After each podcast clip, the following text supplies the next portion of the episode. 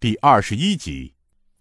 就在马义坤苦苦思索的时候，忽然耳边传来苍劲有力的笑声，只听得：“哈哈哈哈哈！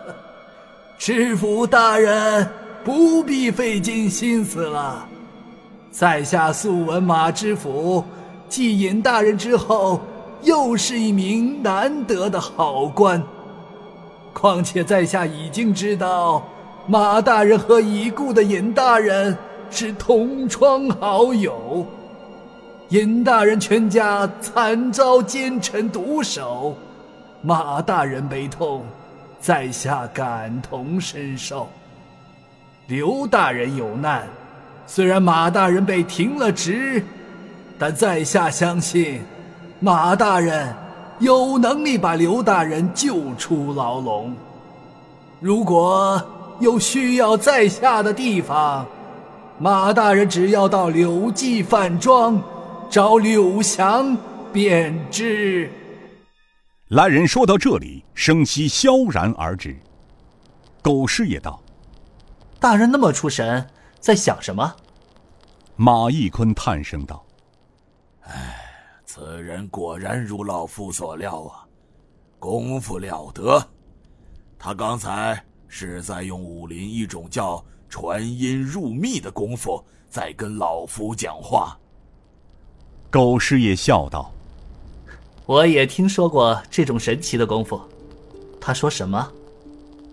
马义坤把刚才听到的与狗师爷说了一遍。狗师爷沉吟了一会儿，说道：“哎，大人，在下倒是有一计，可以救出刘大人，同时……”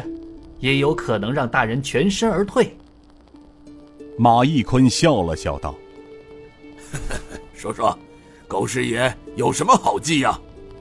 狗师爷轻声的问道：“请大人扶耳过来。”狗师爷在马义坤的耳边说了一会儿，两人相视而笑。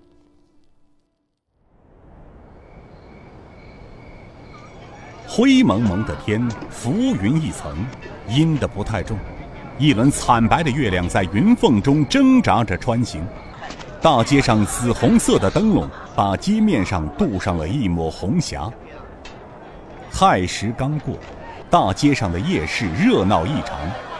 驿馆的客房中传来了悦耳的乐器声，只听得：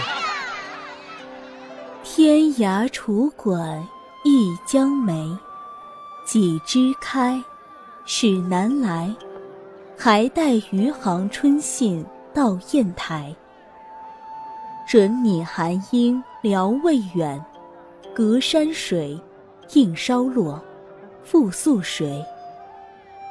空凭遐想笑摘蕊，断回肠，思故里，漫谈绿绮。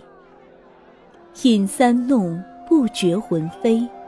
更听胡笳哀怨泪沾衣。乱插繁花须一日，待孤讽，怕冬日一夜吹。驿馆的客房中，灯光通亮，丝竹笛声，还夹杂柔情绰态的说话。一个青衣女子站在大圆桌旁，正在殷殷唱着曲儿。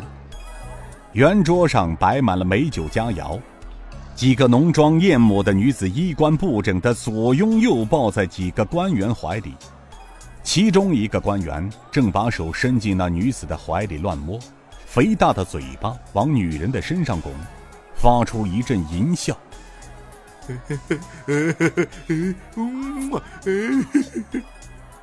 李玉春身边左右各坐着两个绝色女子。不断的在往他的身上凑，他似乎有些醉了。听见一曲，他生气的扒开身边的女子，端着酒杯，步履蹒跚的朝那唱曲的年轻女子叫道：“呃，不行，不行，这首《玉江梅》不怎么样啊，太过悲凉了。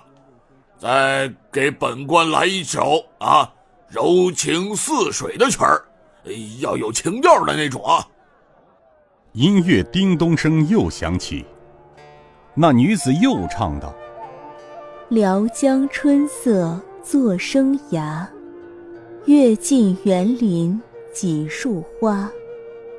不愧灵香魂似我，却疑梦里度年华。正唱得起兴时，一个侍卫走了进来，在李玉春的耳旁说了几句话之后，转身离去了。李玉春对着桌边的几个人道：“呃，各位大人，失陪一下啊，有要事，等会儿再过来陪你们。”刚要转身时，忽然又想起了什么，他回过头来，对着陪他的两个绝色女子道：“呃呃，那两个小美人啊，呃，不要走，留下来陪陪本大人。”哈哈哈大人，你可早点回来呀，莫让奴家在这里空等。李玉春踉跄出门，被两个侍卫架走，向他的客房而去。房中客厅里的桌子上，摆放着许许多多的礼品，有金银细软、玉器敏物。客厅里坐着一个中年男子，他见李玉春被侍卫扶进门来，急忙起身跪拜下去。卑职晋江知府陈三江拜见钦差李大人。